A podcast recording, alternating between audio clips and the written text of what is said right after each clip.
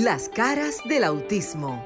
Auténticos, unidos, inigualables, sinceros, maravillosos y originales. Todas las facetas de un mundo diferente y especial en Las caras del autismo con Sofía La Chapelle por Sol, la más interactiva.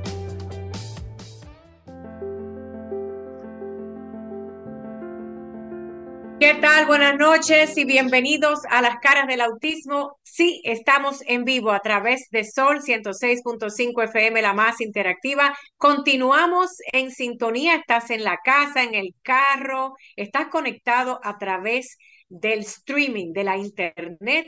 Bienvenido al programa. Estamos en el año número 5, el año 2023 es el quinto año que continuamos hablando, informando y educando sobre las capacidades infinitas, las capacidades maravillosas que tienen las personas que eh, están, digamos así, dentro de lo que le llaman las personas con alguna discapacidad o condición. Como ustedes saben, Sofía La Chapelle desde Miami y en cabina tenemos a Cristina Mena, a Luis y al doctor Alcedo Malgarín, pero también gracias a la tecnología tenemos hoy también a un invitado internacional que pacientemente nos va a esperar allí vía Zoom, eh, la plataforma que nos conecta al mundo. Me encanta que hoy día, no importa dónde estemos, este programa y otros en RCC Media, que es la casa que acogió este proyecto y al cual siempre le damos las gracias. Entendemos que el mundo se conecta y que no tenemos que estar en un lugar en específico para poder llevar información correcta y precisa. Miren, yo siempre trato de darle la cara internacional a este proyecto de vida y siempre que pasa algo tenemos, eh, y más yo, porque nunca meto la cuchara como periodista, sino pues como la persona que es madre, pero a la misma vez que trabaja por los derechos, servicios e inclusión del sector. Quiero eh, elevar una oración independientemente de intereses políticos, económicos y religiosos. Lo subí en mi plataforma de redes sociales y creo que eh, quisiera que quien tenga esta misma forma de pensar, que al final todos somos seres humanos y vivimos en un planeta que se llama el planeta Tierra. Y yo lamento mucho cuando tenemos vidas que perdemos por actos de violencia y elevamos, de mi parte, elevo una oración por la paz mundial. No importa en qué parte del mundo hay violencia, la violencia, por lo menos para nosotros, los que queremos un mundo mejor para nuestros seres queridos con discapacidad, que son seres que no entienden la maldad, que no entienden lo que es un conflicto, que no entienden por qué la gente tiene ni siquiera que morir, y mucho menos el dolor por pérdidas tan lamentables, ¿cómo no elevar una oración? Yo quisiera que mis hijos, sus hijos, y todos los seres que tienen alguna discapacidad vivan en un planeta lleno de paz. Si todavía estamos luchando porque vivan en inclusión, imagínese cómo uno se atormenta cuando ve conflictos bélicos. Y usted cree que porque está en un país o en el otro, o el huracán destruye aquí o allá, o el político aquí o allá, al final todos en el globo terráqueo tenemos consecuencias. Mi oración de hoy es para un mundo con paz y lleno de paz. No me interesan las ideologías políticas, no me interesan la politicaría, no me interesan si usted tiene o no dinero. A mí lo que me interesa es vivir en paz y que mis hijos y los suyos así lo hagan.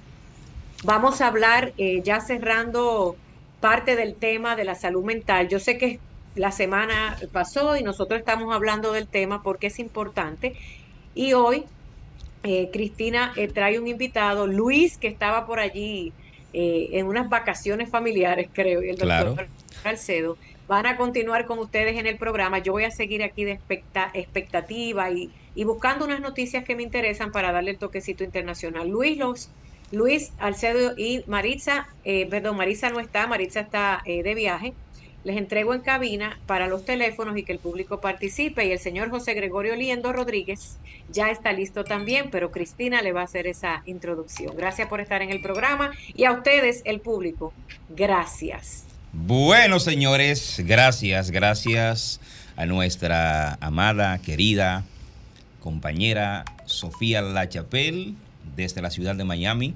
Gracias a ese público que, como de costumbre, todos los, los sábados de 7 a 8 de la noche nos acompaña, nos eh, nos deleita con sus llamadas, nos deleita con sus preocupaciones y nosotros somos parte de ese sector tan grande, esa gran familia de la discapacidad.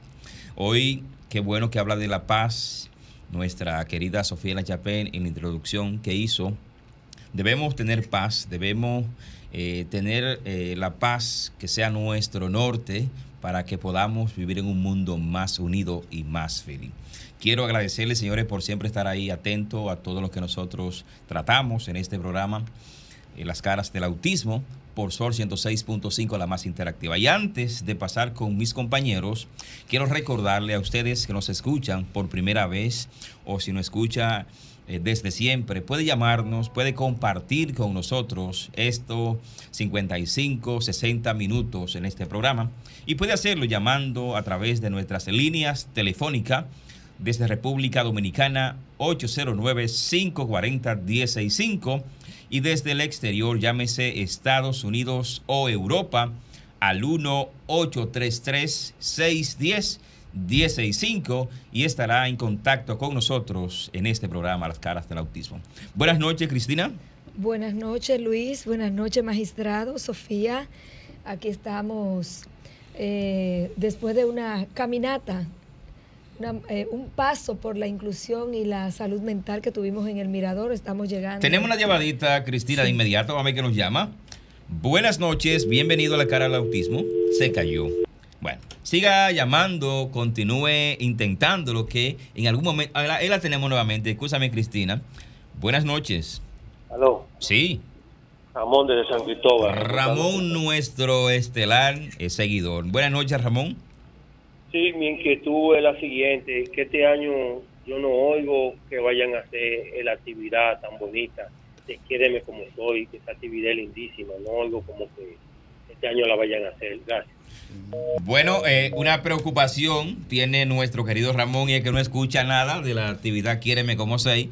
Como soy. Atención a los organizadores y patrocinadores de esa actividad. Ahora sí, Cristina. Bien, pues nada, aquí estamos esta noche eh, agradecemos a la plataforma de Sol 106.5 y a este equipo que nos acompaña, que celebran junto a nosotros lo que es la clausura de la Semana de la Salud Mental, pero también los, el décimo aniversario de la Fundación Familia Escogida. Wow. Cumplimos 10 años y esta semana ha estado cargada de mucha información. Tenemos más de 25 conferencias colgadas en las redes sociales que ustedes pueden seguir, en donde pueden ver eh, cuidando del cuidador, eh, conferencias como que la discapacidad no es una enfermedad disertada en la UAS de San Juan de la Maguana. Tuvimos conferencias hablando de lo que es la terapia comunitaria integrativa como un recurso tecnológico para el acceso a la mejora de la salud mental de las comunidades y la familia.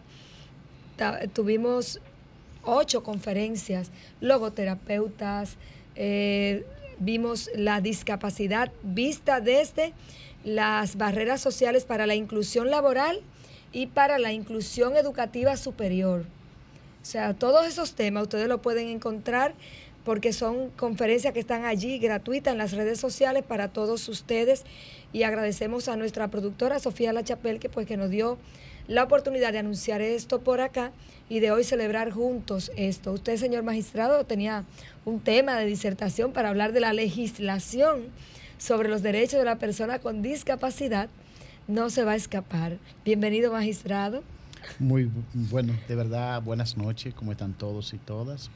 Feliz de reencontrarnos en las caras del autismo y agradeciéndole a Dios por darnos esta oportunidad y lo que Sofía, yo que soy amante de la cultura de paz, que vengo trabajando desde hace muchos años, me uno a la oración que la señora directora general de esta producción, periodista internacional Sofía La Chapelle expresa. Queremos un mundo en paz. La paz solo es posible cuando todo y toda trabajemos por ella. Por otro lado, eh, yo me uno a las felicitaciones sinceras a la clausura de la Semana de la Salud Mental de 2023, llevada a cabo por su fundación en los 10 años también que tiene la misma. Y del escape te supo que nunca me niego, pero se presentó algo como los artistas en el caso mío, yo digo que me parezco a los artistas en el sentido de que Pero soy vivo. docente, entonces donde me llaman voy. Excelente. Doctor, vamos a pedirle una- un, un permisito para tomar una llamadita. Buenas noches. Buenas. Amiguito, yo me quiero comunicar con la presidenta de la fundación, ¿Con qué fundación? la que anunciaron en Ah, eso es Ah, Cristina. la- ese conmigo. Fundación Familia Escogida. Sí. Fundación Familia. Ok. eh, usted está hablando con ella, eh, pero si puede darnos su número fuera del- de, cabina o que ella pueda dar el de ella, no sé de qué manera, para continuar con el doctor Elcelo Magarín. Och- Sí, pero a ver si 829 me puede- Anote el número. 829 940 2893. Repite. Anótalo 829 Ocho, al paso, 829 940 2893 28 93 9. 3 ¿Con quién hablo yo? Cristina Mena. Bien, Bueno, pues muchas Bueno, gracias. Gracias, bueno. Señores, tenemos un invitado internacional que está en sala desde antes de iniciar la, la transmisión, el doctor José Liendo. Realmente él es parte del equipo que estuvo disertando en la Semana de la Salud Mental y el tema que él trabaja, que es logoterapia, nos impactó tanto a todos que yo quise compartirlo con la audiencia radial esta noche, porque él trabaja un tema y hoy nos va a dar el tópico de cómo utilizar la logoterapia como un recurso para enfrentar el duelo ante la noticia de un diagnóstico y ante una condición de, de pérdida, pero un diagnóstico o una discapacidad. Todos sabemos aquí, ya lo hemos hablado muchas veces, que las familias, cuando un bebé viene de camino, esperamos a un bebé funcional, con todas sus competencias y, y procesos de desarrollo, que estén en óptimas condiciones. Sin embargo, de repente tenemos, y de hecho tenemos acá a, la, a una madre de un niño con una condición del neurodesarrollo, eh, Pamela, que es la segunda vez que nos visita aquí de, la, de un carozón especial, quien también pues, nos va a compartir un poquito su testimonio, cómo fue para ella esa situación de su proceso de diagnóstico, enterarse de esto y cómo ella lo recibió, asumió. lo asumió. Entonces tenemos esas dos variables aquí. Doctor Liendo, ¿usted está en línea? ¿Podemos conectar con él? Produc- eh, ¿Control? Dice que sí. Vamos Sí. a ver. en- Vamos sí. a ver.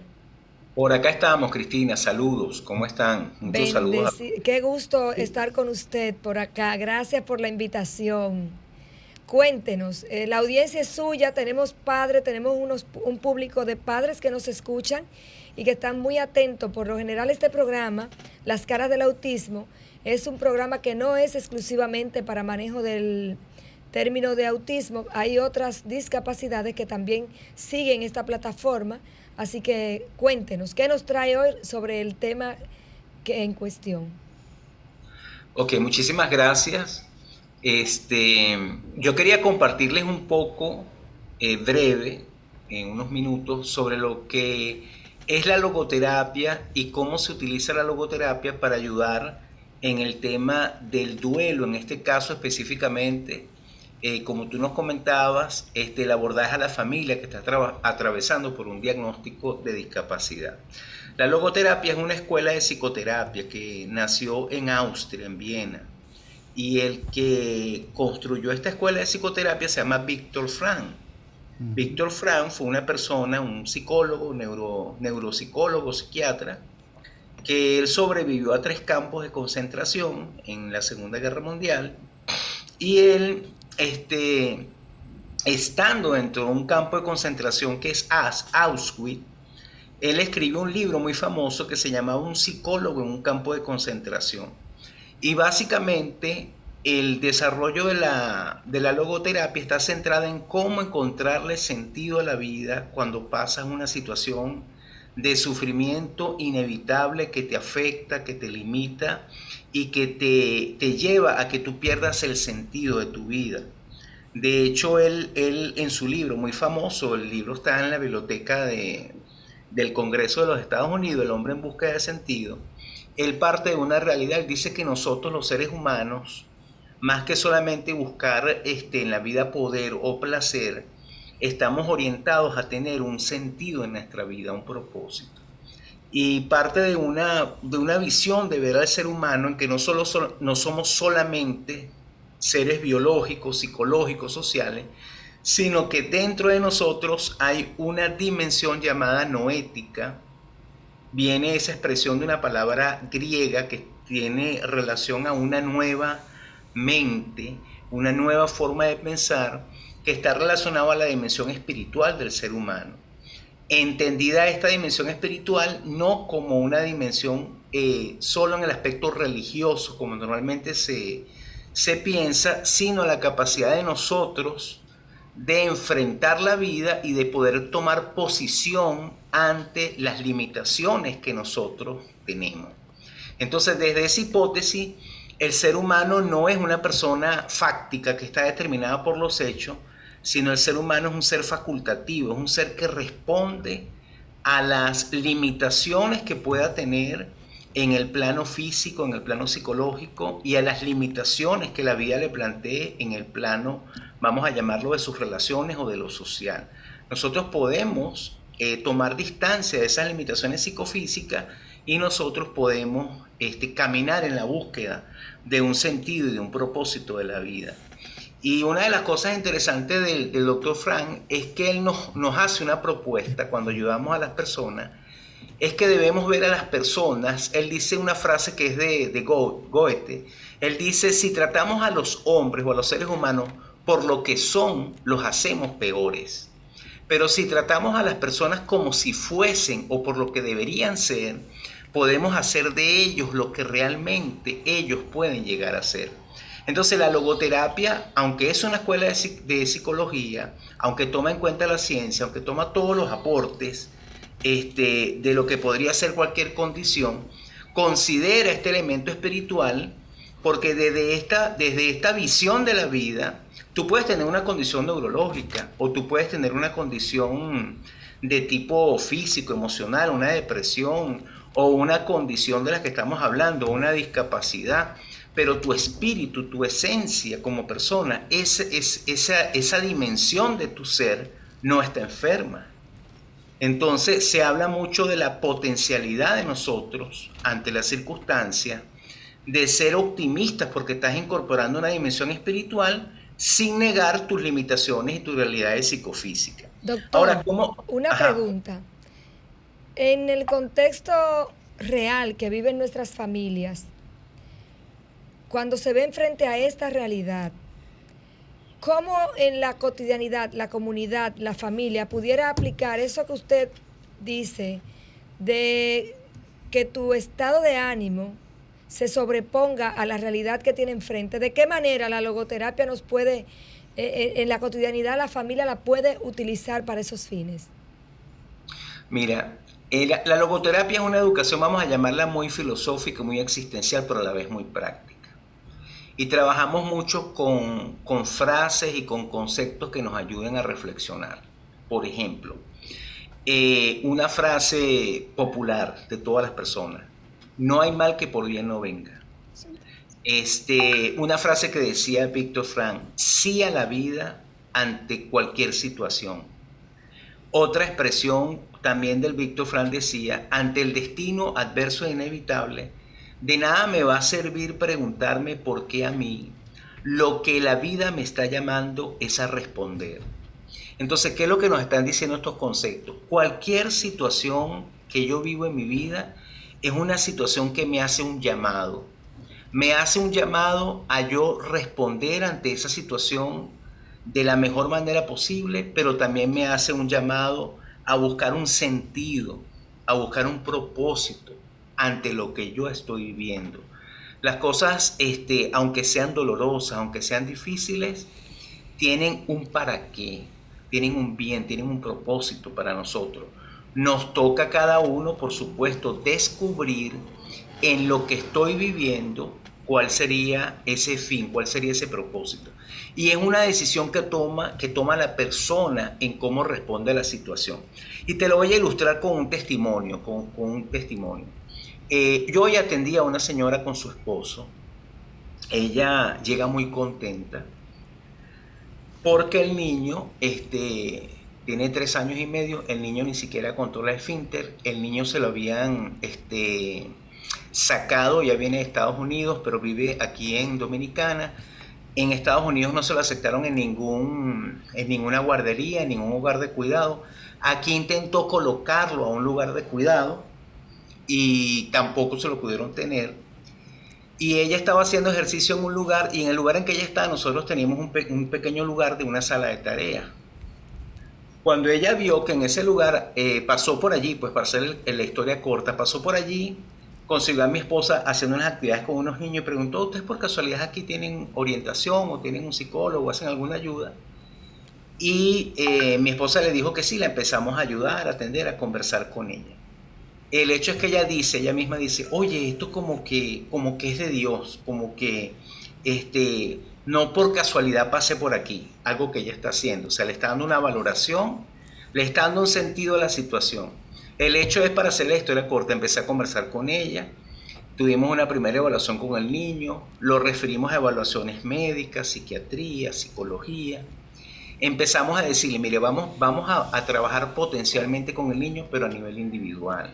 Estamos empezando el año. Doctor. Y vamos, Ajá. Eh, que le interrumpa, es que quiero recordarle a nuestro público que estamos hablando con el doctor eh, José, Julio Liendo. José Julio Liendo, eh, usted eh, venezolano.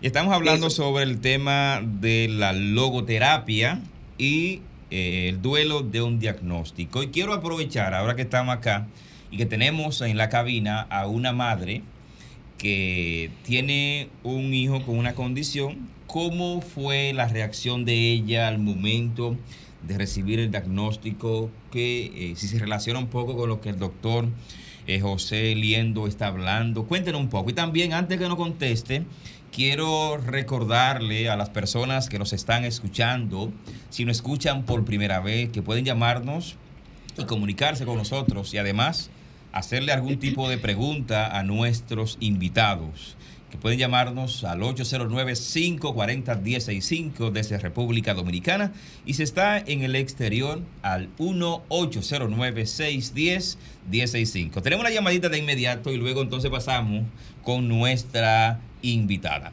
Buenas noches. Aló. Sí, Ramón. Excelentísimo el programa. Ese señor que está exponiendo eh, tiene temas interesantes inclusive lo que él está planteando se aplica a cualquier persona que esté atravesando una situación difícil. Wow, eso de la logoterapia es importante y ese señor Víctor Frank es famoso. Vamos a ver cómo lo leemos.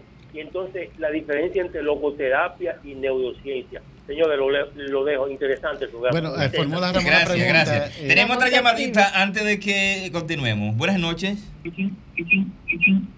Se cayó. Buenas. Se cayó. Se cayó. Continúen eh, intentándolo para que se comunique con nosotros. Alguien más llegó al set, la presidenta del Colegio Dominicano de Psicólogos, quien estuvo hoy en, acompañándonos en ese cierre de jornada y no solamente eso. Se le nota, está un poco agotada. Vinimos agotada, caminamos cinco kilómetros. Bienvenida, Abril, gracias por estar aquí. Adelante quiero que me conteste la pregunta, ¿cómo fue eh, el recibimiento de ese diagnóstico? Buenas noches, gracias por la invitación. Eh, realmente para nosotros, los padres, cuando nos dan un diagnóstico es como que el mundo se nos va encima. En, en especial a mí, porque mi esposo era su primer niño y estábamos esperando ese bebé con mucho deseo, con ansia. Ese va a ser nuestro pelotero.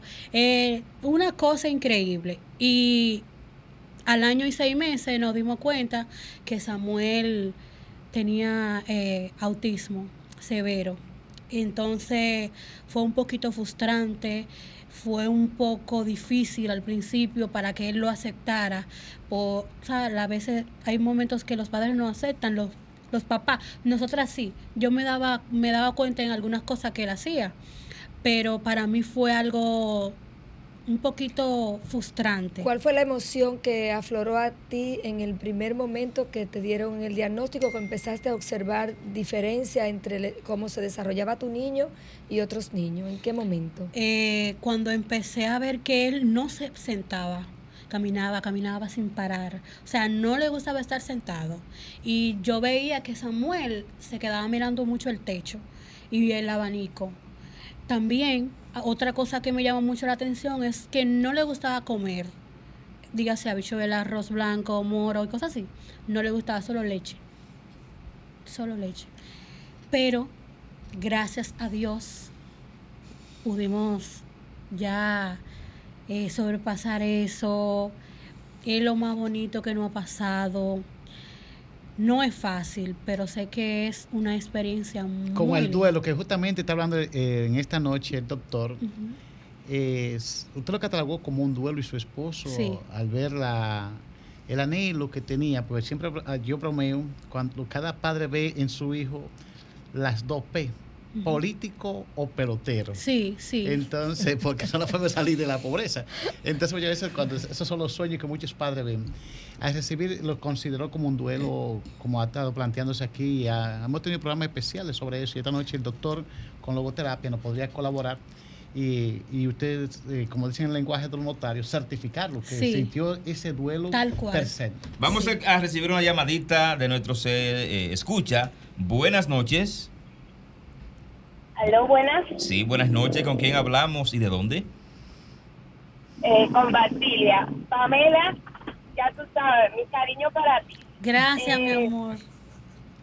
¿Sabes quién es? Eh, yo quiero hablar de mi duelo. Para mí, todavía hoy lloro, todavía hoy se me salen las lágrimas porque el duelo mío vino a raíz de la muerte de, de mi bebé. Y ahí me enteré que la otra tenía autismo entonces, eh, venía con, con, que el papá me culpaba a mí, que los problemas venían por mi parte, porque mi familia era loca, que venía porque quizás era yo la que tenía la mala crianza con la niña, y todavía hoy batallo con eso, con eso, con el papá, porque todavía no lo acepta, pero todas mis fuerzas yo la volqué a esta niña, porque aparte de ser autista, tiene déficit de atención con hiperactividad, convulsiona y, tiene epilepsia. Pero los logros que he hecho, he encontrado en el camino muchísimas personas buenas. Pamela, tú sabes que, tú eres una de ellas. Y ah, este testimonio le ha servido también para muchas personas que hoy por hoy me buscan y me dicen, ¿cómo tú pudiste? ¿Cómo lo hiciste? Y de verdad no es fácil estar en este mundo, pero yo le doy gracias a Dios que quizás la muerte de mi bebé me costó más a enfocarme en esta que tengo aquí ahora, que se llama Galia. Este es mi sol. beso para Galia. nada. Bueno, pues gracias por su, por su testimonio. Doctor, ¿qué, ¿qué le podemos decir a esa madre, doctor, eh, partiendo de la logoterapia, conforme a lo que nos testifica y lo que ha experimentado? Bueno, este, directamente lo que, lo que ella está hablando es parte de ese proceso de buscarle un sentido al sufrimiento. Y eso es logoterapia. Cuando ella dice, y lo dijo muy breve, a lo mejor Dios, Dios permitió que este, este hijo se fue o se muriera el, el bebé para yo ahora atender a este otro hijo. Ella está usando algo que se llama su voluntad de sentido, su capacidad de enfrentar ese sufrimiento inevitable y convertirlo ahora en una tarea, en una labor, en dedicarse a su otro niño. Entonces ella está trabajando su duelo. El duelo es una, reacción natural, es una reacción normal. Empieza con ese choque increíble que, que recibimos cuando tenemos una noticia muy fuerte, sigue con la negación y sigue con el llenarnos de muchísimo sentimiento negativo. Pero desde la logoterapia, de lo que estamos hablando, lo uno tiene que verse que a nivel de, de actitud ante la vida y de esa dimensión espiritual que tenemos nosotros, tenemos como quien dice dos caminos. Tenemos el camino de la aceptación, de aceptar la situación, pero de aceptarla de manera activa. que eso quiere decir aceptar lo que ocurrió, aceptar que hay un sufrimiento inevitable que se vive y disponerse a tomar acciones para enfrentar ese dolor y enfrentar ese sufrimiento. Ese es un primer camino, que ese es el camino de la salud, ese es el camino de dar sentido y de logoterapia. ¿Cuál sería el otro camino? El otro camino es el rechazo, me opongo, hay una facticidad que no quiero aceptar. Doctor, vamos a recibir una llamadita. Usted sabe que el público nuestro es primordial en este programa. Porque yo hablo mucho. no se preocupe, esto es en vivo. Buenas noches, bienvenido a las caras del autismo. Se cayó. Se cayó. Eh, Continúa intentando. Doctor, vamos, a, vamos a Teníamos la preguntita de, nuestro oyente anterior. Sí, eh, que él preguntaba que cuál era la diferencia entre eh, la logoterapia, terapia, logoterapia, logoterapia y el duelo. No. no Algo así, no era así. La neurociencia. Y la neurociencia, exactamente, sí, esa misma. Las neurociencias tienen que ver con todo el nuevo desarrollo de investigaciones en tanto a lo que, lo que es la investigación acerca del cerebro y sus aplicaciones prácticas, sea en educación, o sea en psiquiatría, o sea en neuropsicología. La logoterapia es una escuela de psicoterapia centrada en ayudar al ser humano a enfrentar el dolor, el sufrimiento desde lo más humano que es la dimensión espiritual de la persona, sin entrar en lo religioso, sino desde la esencia de nosotros este, como seres pensantes. Bueno, ahí, Ramón ahí está contestando nuestra, su pregunta. Nuestra colega Abril Arias quiere aportar algo a eso. Adelante, colega. Bien, más que aportar algo sobre las neurociencias, es referirme a la llamada de la amiga. Tenemos una llamadita para que entonces usted haga un conjunto completo. Buenas noches. Se cayó. ¿Qué está pasando? Que no se desesperen, que lo vamos a tomar. Bien. Continuamos con usted. Decía eh, sobre la llamada de la señora eh, respecto de la culpa. Cuando una madre recibe un diagnóstico, aparte de que se siente eh, mal, también hay un contexto familiar muchas veces que está relacionado con ese sistema y que existen miembros, sobre todo el padre en muchas ocasiones, que culpa a la madre por el diagnóstico. Eso es violencia de género. Eso es violencia. Eso es ignorancia eh, eh, el ser humano, el ser humano maneja tres dimensiones importantes eh, para sentirse mal o para que ese se sienta mal. la vergüenza, el miedo y la culpa. La culpa y no nos, no nos permite desarrollarnos, no nos permite avanzar. Y cuando es tu propia familia la que te empuja a sentirte culpable, a sentirte mal, esa red de apoyo que es la que te tiene que sostener, entonces esta persona se derrumba y cae en depresión. Y ahí viene el tema de la logoterapia, que también lo está eh, abordando el doctor, la, la logoterapia, buscarle el sentido al sufrimiento, buscar el sentido al contexto, al momento. Y la logoterapia me acuerda de manera eh, eh, maravillosa la película La vida es bella, ¿verdad? Esta película que se da en el campo de concentración, donde este padre, a partir de esa experiencia tan, tan triste y tener su hijo, pues saca lo mejor de sí y, hace feliz a su hijo y él mismo soporta el dolor porque tiene un sentido. Entonces la, la logoterapia parte de encontrarle el sentido a esta realidad y a partir de ahí construir un proyecto y a partir de ahí entonces desarrollar esa visión de vida. Vamos a contestar llamadita. Buenas noches. ¿Qué es lo que está pasando? que no están boicoteando el programa, pero no hay problema. Bien, adelante. Continuamos con el programa. Tenemos la llamadita. Eh, doctor, antes de. Eh, buenas noches. Aló. Sí, Ramón nuevamente, cuéntanos. Interesantísimo el programa, indiscutiblemente. Logoterapia y resiliencia. Ah, esa sí se ¿Es, lo mismo o qué tiene que ver una con la otra? Gracias. Escuche la respuesta. Adelante, doctor, liendo. Las dos están relacionadas. La logoterapia es la escuela de psicoterapia que se inicia, que es la que inicia, que es la madre, por decirlo así, de la psicología positiva. Y la resiliencia ha tenido que ser como un resultado de los últimos estudios enfocados en las capacidades de niños que han superado situaciones difíciles. O sea, una empezó, vamos a decirlo, en 1925-30 en el trabajo de Víctor Frank con muchachos que se querían suicidar y después en los campos de concentración, y la otra se desarrolló a partir de los años 70-80 con investigaciones en hijos de padres alcohólicos en Hawái. Entonces, en una ha sido un resultado de otro, es un desarrollo la una de la otra. Este, retomando el tema de la culpa, mire, es súper importante, yo le decía a los padres con los que hablaba, lo primero que hay que enfrentar para lograr darle sentido a la vida es enfrentar la culpa.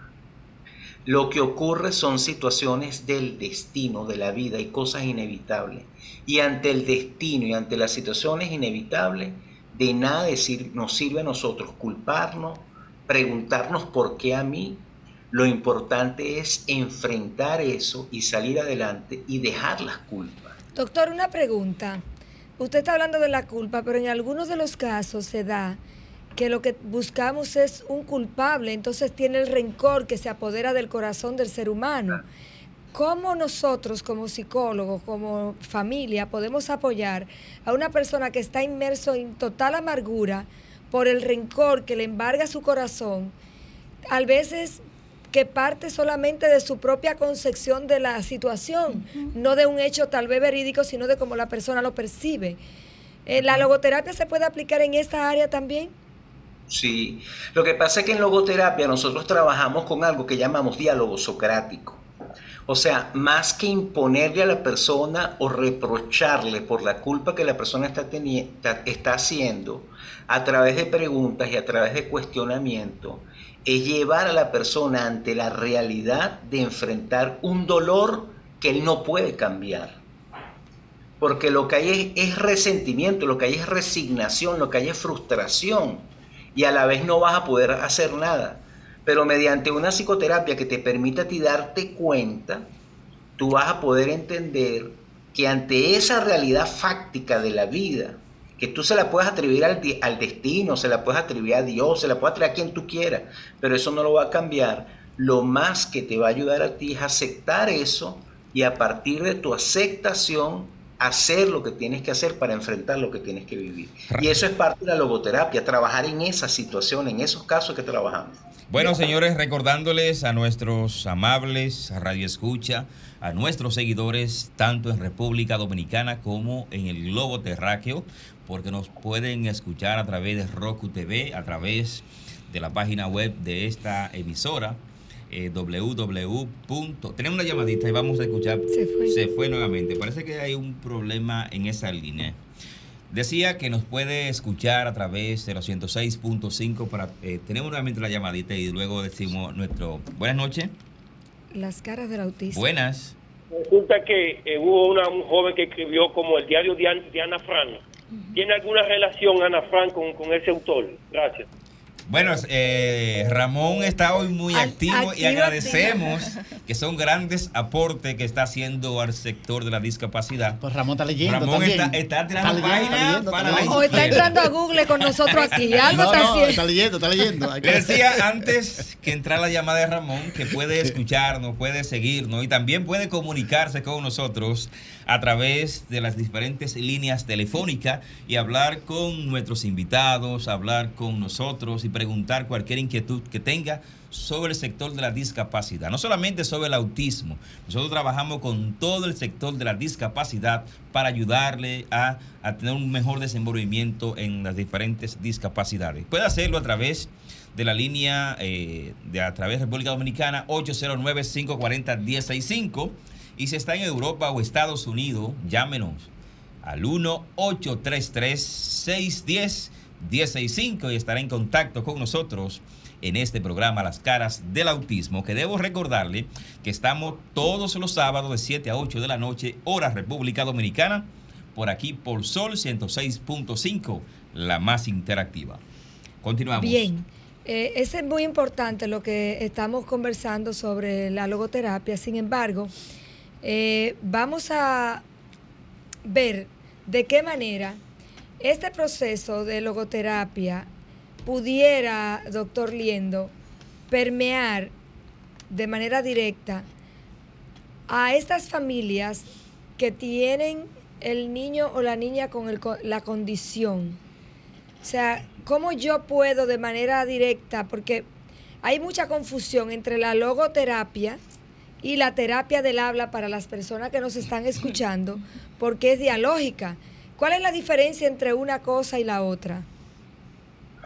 Ok, logoterapia es una psicoterapia que está eh, creyendo en las potencialidades del ser humano para que ante cualquier situación o limitación que tú tienes, psicofísica o aún de las circunstancias adversas de la vida, tú puedas encontrarle un sentido a esas circunstancias y tú puedas decidir, a pesar de lo que estás viviendo. Doctor, eh, tenemos la llamadita, por favor.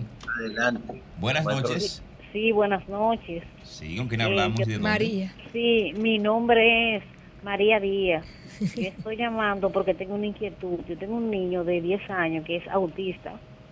Entonces, para darle terapia, yo lo llevo a rehabilitación, la que está en la 27 o la que está aquí en la Venezuela, pero me gustaría saber si hay un centro específico que uno lo pueda llevar a otro sitio donde uno le puedan, como que le puedan dar más ayuda.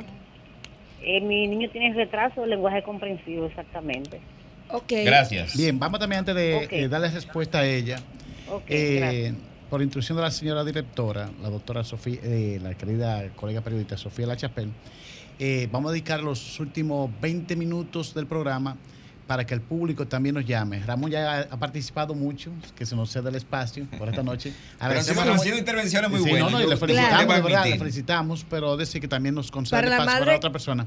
Gracias, don Ramón, y a las demás personas que desean hacer eh, esta llamada en este momento, que lo hagan. Porque tenemos grandes personalidades esta noche aquí. Aquí tengo una distinguida dama que es la presidenta del Colegio Dominicano de Psicólogos, eh, una docente trascendental, inclusive acaba de recibir un reconocimiento del Ministerio de Administración Pública, compartimos la semana pasada.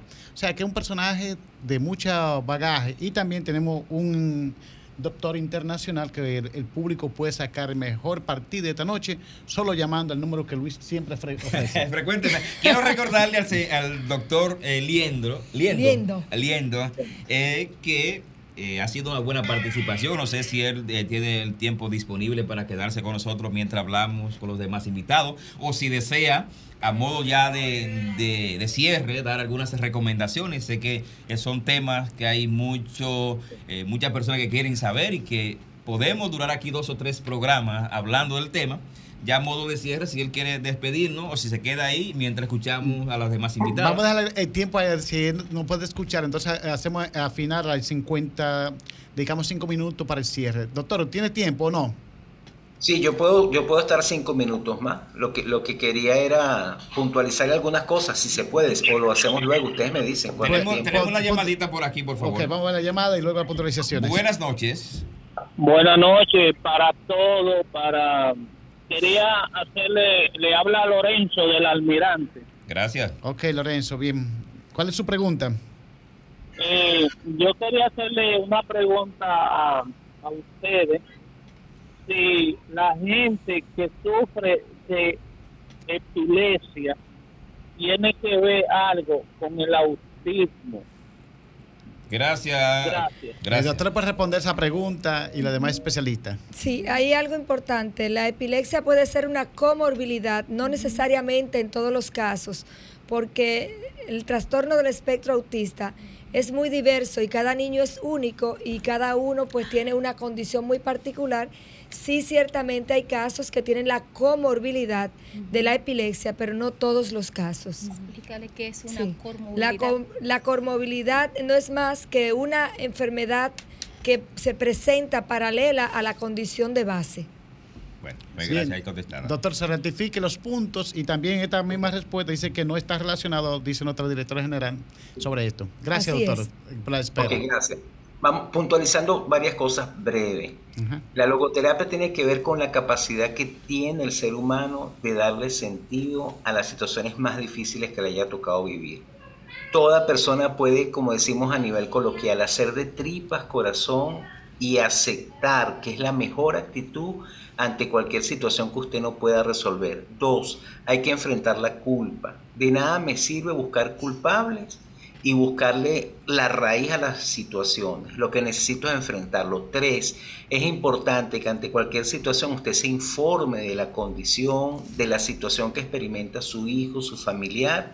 Y cuatro, que no se quede solo. Haga un bloque familiar, busque recursos, busque apoyo en este proceso y reciba las mejores ayudas. Y cree espacios en su familia para dialogar de estos temas todos tenemos una capacidad de libertad, podemos tomar una posición ante lo que vivimos. Tenemos eh, la capacidad de responder, de responsabilidad como respuesta, de darle sentido, de cultivar los valores, la espiritualidad y de darle sentido aún al sufrimiento. Hay una frase que decía, y no fue el sufrimiento en sí lo que le hizo sentir mal, sino la ausencia de la respuesta a la pregunta, ¿para qué sufrir? Y en el proceso de un sufrimiento vamos descubriendo un para qué.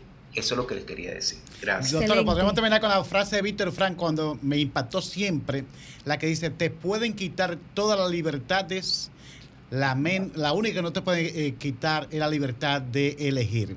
Tú eliges qué tipo de vida puedes llevar en el peor de las adversidades. Y habló una persona que superó eh, el holocausto, superó eh, la situación nazi. O sea, es un personaje que ha marcado la diferencia y por eso es el autor de la famosa logoterapia dentro de la psicología. O sea que reitero esa frase, creo que contundente te pueden quitar todas las libertades, menos la de elegir. Tú puedes elegir por decreto y por actitud ser feliz por siempre. Así es. En el peor de los momentos. Bien, gracias, doctor. Y gracias. Ahora pasamos entonces con la querida eh, Magister, tiene varios títulos ahí, ¿no? Mi querida psicóloga, abogada. abogada. Todóloga. Sí, eh, Abril Arias. Entonces, en los debates que hemos venido trabajando, los aportes suyos ahora. Muchísimas gracias. Bueno, buenas noches a todos. Gracias por la invitación una vez más y gracias ya usted parte de equipo. Ah, muchísimas gracias. Fíjense, eh, el Colegio Dominicano de Psicólogos, el CODOPSI, ha estado eh, llevando a cabo una interesante agenda este mes que hemos denominado Jornada Nacional de Promoción de la Salud Mental y nosotros lo que pretendemos con esta agenda es llamar la atención de los tomadores de decisiones sobre la importancia de la salud mental. Pero esta salud mental nosotros le hemos dado un enfoque transversal con característica de derechos humanos. Cuando nosotros pensamos en la salud mental, que tal cual lo dice la OMS, es el estado de bienestar en el cual la persona puede hacer frente a la situación de estrés, a los problemas de la vida, también nosotros hemos de considerar que la salud mental no solamente tiene que tener una condición biomédica, porque esto es lo que nosotros estamos acostumbrados Salud mental no es solamente aquella persona que tiene un trastorno mental, es también aquel que tiene un trastorno eh, psicosocial, que tiene dificultades eh, cognitivas, que tiene dificultades intelectuales. Pero si nosotros lo abordamos desde el punto de vista de la salud mental como una condición integral, no desde la dimensión biomédica, nosotros vamos a dar un abordaje de derechos humanos.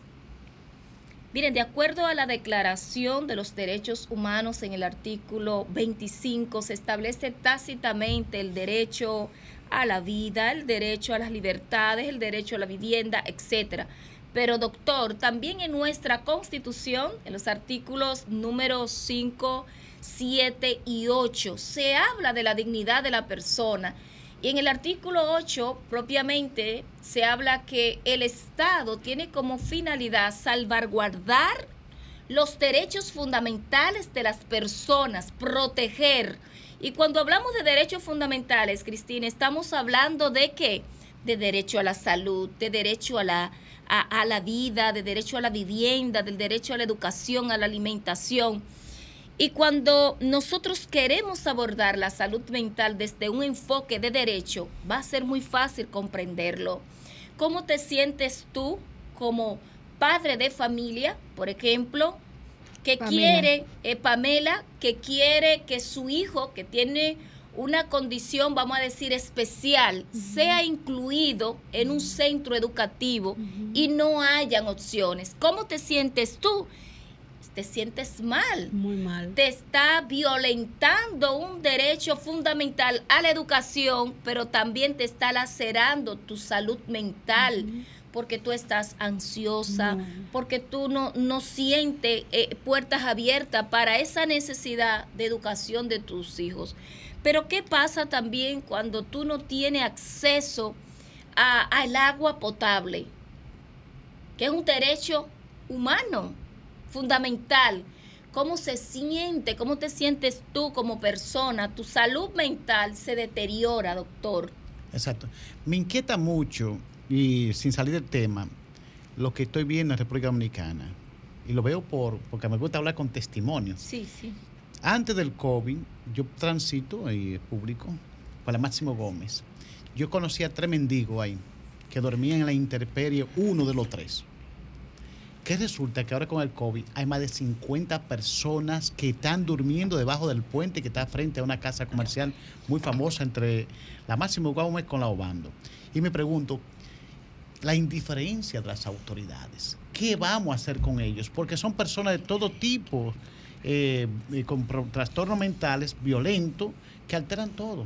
Entonces, a veces toman medidas, un momento como pasó con uno que lanzó una piedra y mató un, un, eh, un joven profesional, ahí se tomaron medidas en esa semana y de ahí adelante no pasó más nada. Entonces, me preocupa la situación mental de esta población en estos momentos, después de post-COVID, que ha sido una locura lo que hemos, hemos estado viviendo. Sí, sí. Entonces, yo dije, ¿qué se puede hacer? Usted que está frente al gremio más importante del área de la psicología frente a esta situación. Así es, doctor. No hay que negar que después del COVID, pues los problemas de salud mental se han exacerbado. La ansiedad, el estrés, la depresión, los problemas de Alzheimer, ¿verdad? Que también es una población muy significativa porque nosotros no le estamos prestando a, a- a esa atención a esas enfermedades neurodegenerativas, ¿verdad? Vamos a recibir la llamadita, por favor, y una excusa. Sí. Se cayó la llamada nuevamente, pero vamos, parece Sí, que... le decía eh, al doctor que no hay que negar que post-COVID los problemas de salud mental han aumentado. Antes del COVID se establecía que el 20% de la población de la República Dominicana La tenemos la llamada, buenas noches. Buenas noches. Gracias al doctor que se refirió a ese tema de esa gente andan desabulando en la calle. que el Estado produce para buscarle un hogar a esa persona, sea eh, porque eh, eh, tiene, pero deben tratar de ver cómo resuelven ese problema de que la gente pueda andar libremente, porque mire, esa Obando con Dua- eh, Obando con Gómez, eh, para nadie es un secreto que eso es un miedo de delincuentes. Bien. Se esconden debajo del puente, ahí han roto- todas esas cosas del Estado las han desbaratado. Y el Estado es tan indiferente, porque yo no había visto un Estado en este, en este mundo Bueno. que no le duela lo de él. Gracias, nos único apenas tres minutos, no la directora va a entrar. él es ese. Perdón, Gracias mi hermano. Fíjense, eh, Eh, cierto. Estamos terminando, nos quedan tres minutos y la directora va a entrar. Vamos a sintetizar un poco. Decimos que ciertamente el presupuesto asignado a salud pública para eh, el tema de salud mental es de 0.33%.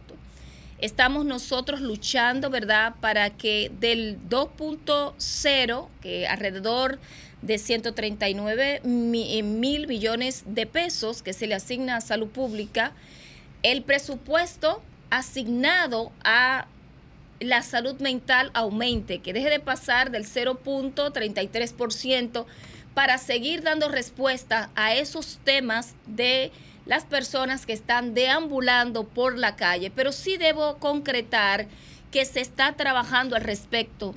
Se cerró el, el hospital Padre Villini, se están trabajando con casas de acogida, ¿verdad? Eh, centros de apoyo psicosocial, pero eh, de apoyo psicosocial que de poca estadía y lo que busca es justamente garantizar los derechos de las personas porque el sistema manicomial no funciona. Tenemos a Sofía en línea. Ya, Sofía. Adelante. Adelante, Sofía, por favor. ¿Qué tal? Ya mismo me conecto. Bueno, ya solo quedan unos par de minutos al aire. Yo he estado escuchando el programa, al igual que muchos de ustedes. Y quiero darle las gracias a los invitados y recordar a las familias especiales que eh, definitivamente la salud mental es importante y dentro de la comunidad de familias con algún tipo de condición especial, definitivamente la salud mental es importante. Quizás, como muy bien decía la invitada, dentro de esas personas que están deambulando por las calles, podríamos encontrar alguien que tenga una condición o discapacidad. Entonces, eh, el, tema de salud mental es muy grande y, la, y siempre sucede que la comunidad de discapacidad a veces eh, no se ve identificada en las situaciones eh, y las diferentes formas de pensar en nuestros países. Por ejemplo, ustedes hablan de la Duarte con Obando y no sé qué, pero la persona que está en Nueva York quizá dice, caramba, este bajo de un tren en el Bronx. Entonces, eh, para no extenderme, quiero darle las gracias a los invitados, quiero darle las gracias al público que nos llama. Vamos a tratar de mejorar la manera de contestar el teléfono, se lo prometemos, estamos luchando en producción para que ustedes primero nos tengan paciencia, pero segundo nosotros tener una manera más rápida de escuchar su voz. Usted que es por el que hacemos este programa. La invitada que se nos quedó sentada está invitada a llegar de nuevo. También vamos a mejorar los tiempos en producción y decirles que estamos aquí por ellos, por las personas con discapacidad. Gracias Cristina, gracias al doctor, gracias a Luis. Yo me retiro para que ustedes despidan, seamos breves, que Dios me los bendiga y hasta una próxima entrega. Gracias, Sofía. Antes de concluir, de, ustedes un dato que antes de la post del COVID había un 20% de la población dominicana con problemas. ¿Qué, qué porcentaje tenemos y con eso cerramos? 37% de la población actualmente tiene un trastorno de salud mental. Eso es grave. Muy grave. 37%. Bueno, cerramos con algo que nos pesa- pensativos. Señores, hasta aquí yo creo que hemos llegado. Creo que es un tema para dejarnos pensando y mirar el metro cuadrado de tu casa a ver quién cercano a ti tiene algún trastorno de salud mental que pueda estar afectándole en el área social, en el área, en cualquier área de trabajo. Diciéndole que no están solos, que nosotros estamos acá para acompañarle sábado tras sábado, que pueden contar con nosotros, que somos parte de ustedes y que Dios le bendiga. Muchísimas gracias a todos y a todas. Feliz noche. Que Dios bendiga a cada uno de los dominicanos y a todos los seres humanos en el mundo. Bye bye. Buenas Bye, noches. hasta la semana que Sol 106.5, la más interactiva. Una emisora RCC Miria.